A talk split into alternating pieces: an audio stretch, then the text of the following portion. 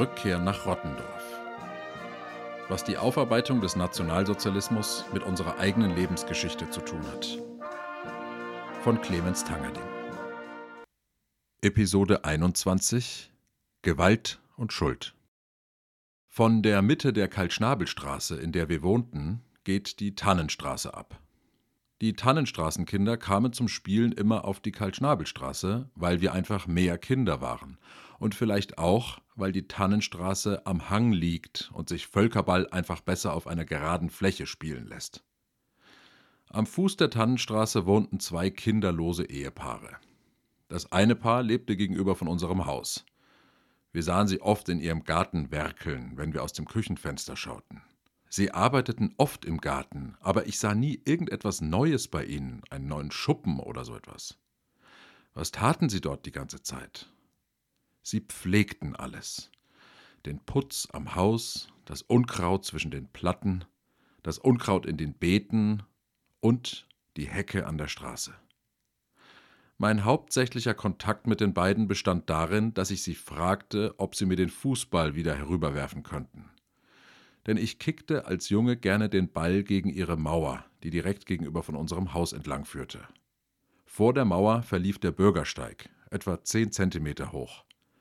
Bei den allermeisten Schüssen flog der Ball entweder gegen den Bordstein oder gegen die Mauer, oder blieb liegen, weil ich ihn nicht traf, aber manches Mal schoss ich so fest, dass der Ball von der Kante dieses Bordsteins über die Hecke in den Garten flog. Wir konnten damals nicht auf ihr Grundstück flitzen und den Ball zurückholen. Mauer und Hecke waren unüberwindlich, daher mussten wir immer und immer wieder fragen. Das war sehr nervenaufreibend, und die Schüsse in den Garten waren für meine Beziehung zu diesem älteren Paar sehr prägend. Hinter ihnen lebte das andere kinderlose Ehepaar. Zu ihnen gingen mein Bruder und ich öfter mal. Sie waren beide aus Neustadt-Aisch, also Mittelfranken, und sprachen ganz anders als die gebürtigen Rottendorfer. Eines Tages war ich allein mit den beiden beim Stadtfest in Uffenheim und ich trug dabei rosafarbene Plüschhausschuhe. Es war einer dieser vielen Tage, an denen in wahnsinniger Geschwindigkeit zwischendurch irgendwelche Absprachen in meiner Familie getroffen wurden. Ich gehe rüber zu denen, meine Eltern und Geschwister müssen irgendwo anders hin und dann holen sie mich irgendwann wieder ab. Okay, Hausschuhe an, rüberflitzen.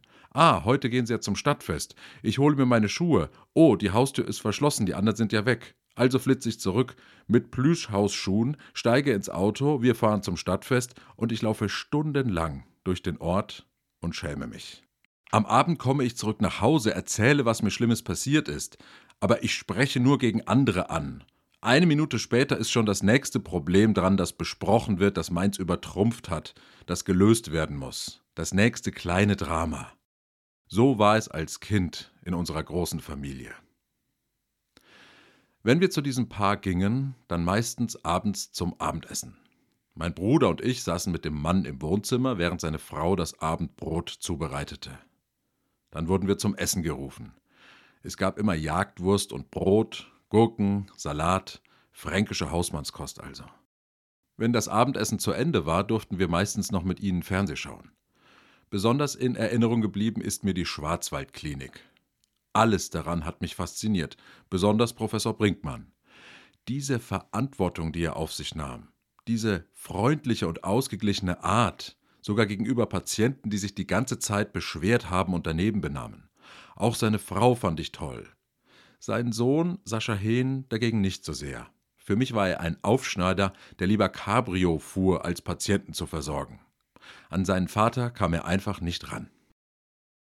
Diese Abende waren das Beste. Abendessen und dann Schwarzwaldklinik. Das Einzige, was manchmal anstrengend war, waren die Predigten oder Ansagen dieses Mannes. Er hatte das Gefühl, dass mein Bruder und ich unser Leben vergammeln würden, dass wir zu wenig Disziplin aufbrachten, dass wir keine richtigen Kerle waren. Also hat er uns manchmal, wenn ihn irgendetwas an unserem Verhalten getriggert hat, einen Einlauf verpasst. So weit, so gut. Ich finde, sowas ist verkraftbar.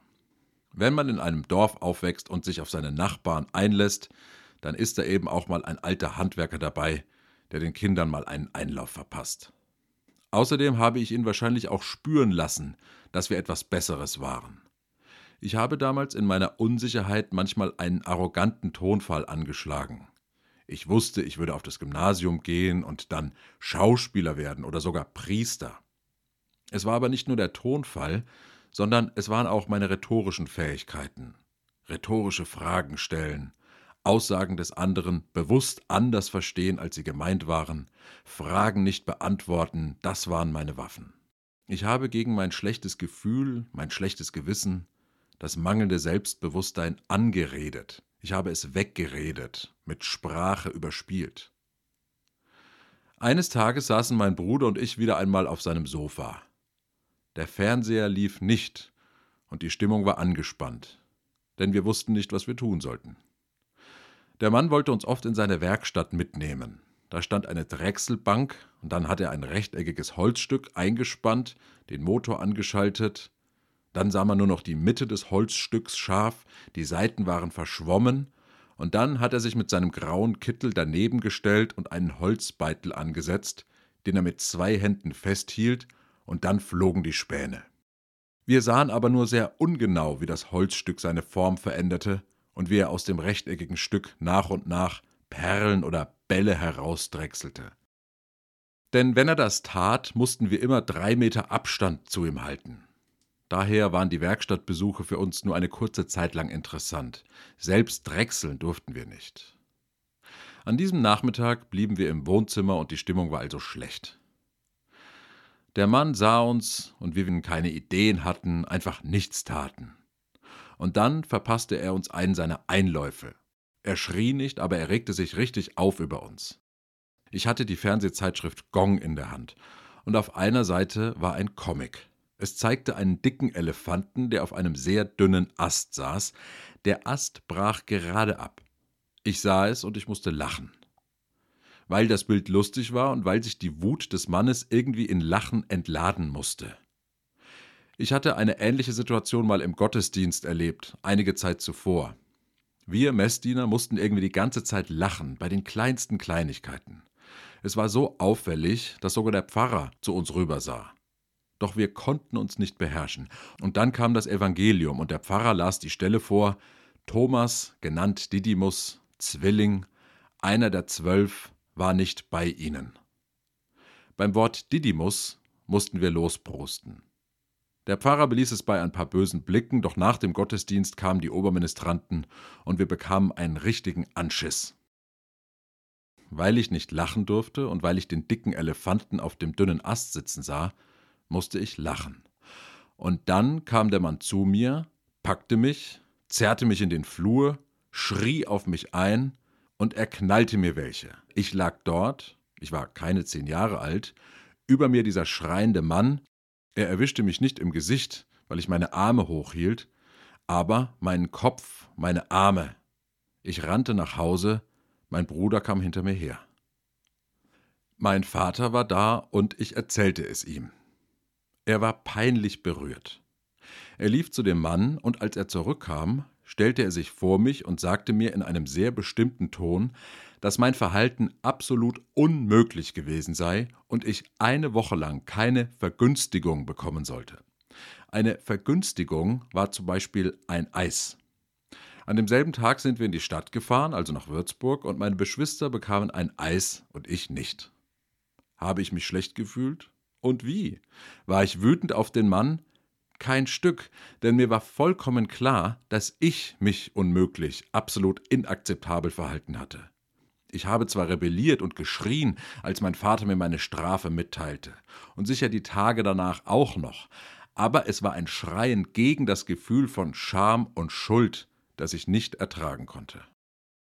Bei uns im Dorf lebte ein alter Prälat, Professor Rabbers. Prälat ist ein Ehrentitel, den man als Priester für besondere Verdienste vom Papst verliehen bekommt.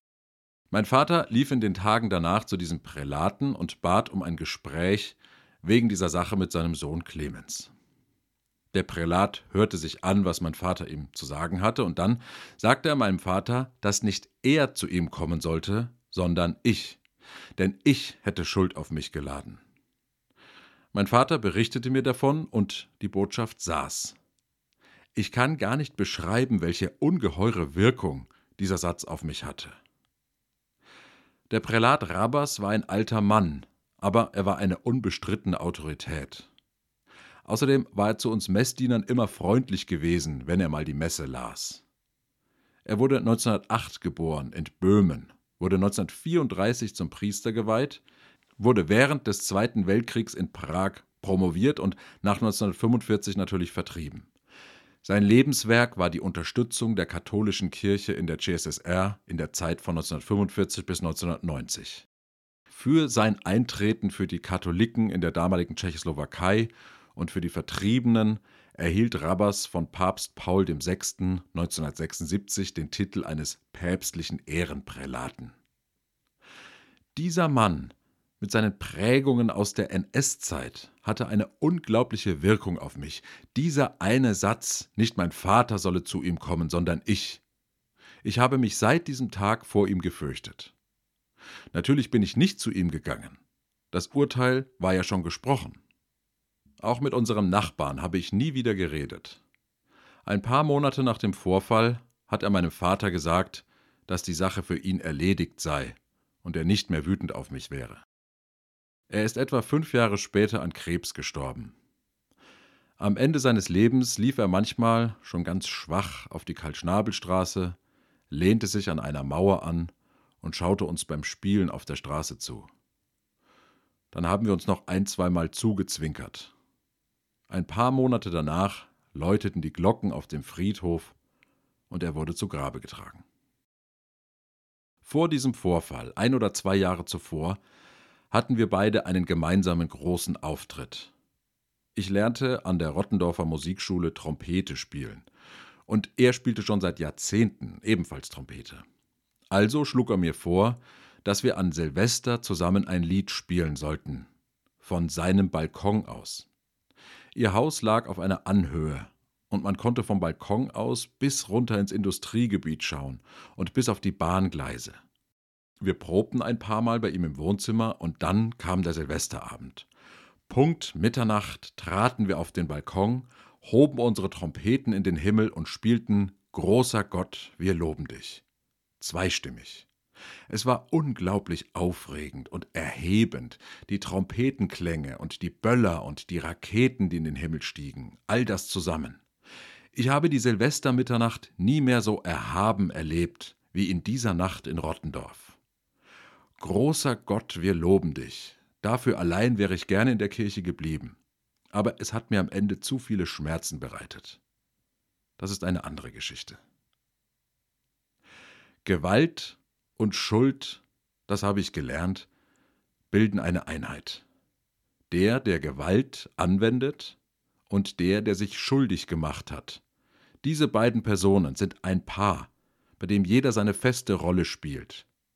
Ich war derjenige, der sich schuldig gemacht hat, durch mein Lachen, durch diese Respektlosigkeit, diese bodenlose Frechheit dem älteren Herrn gegenüber, und er hat mit Gewalt darauf geantwortet.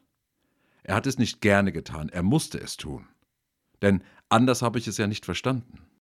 Die Reaktion meines Vaters und die Antwort des Prälaten haben diese feste Aufteilung der Rollen, haben mir meine Rolle in Erinnerung gerufen noch einmal bekräftigt. Denn gespürt habe ich es natürlich schon vorher. Die Verbreitung von Gewalt und die Zuweisung von Schuld, die Zuweisung der Verantwortung für die Gewalt an den Geschlagenen, das ist so unglaublich weit verbreitet, dass ich es gar nicht in Worte fassen kann. Wohin ich blicke, gibt es Gewalterfahrung.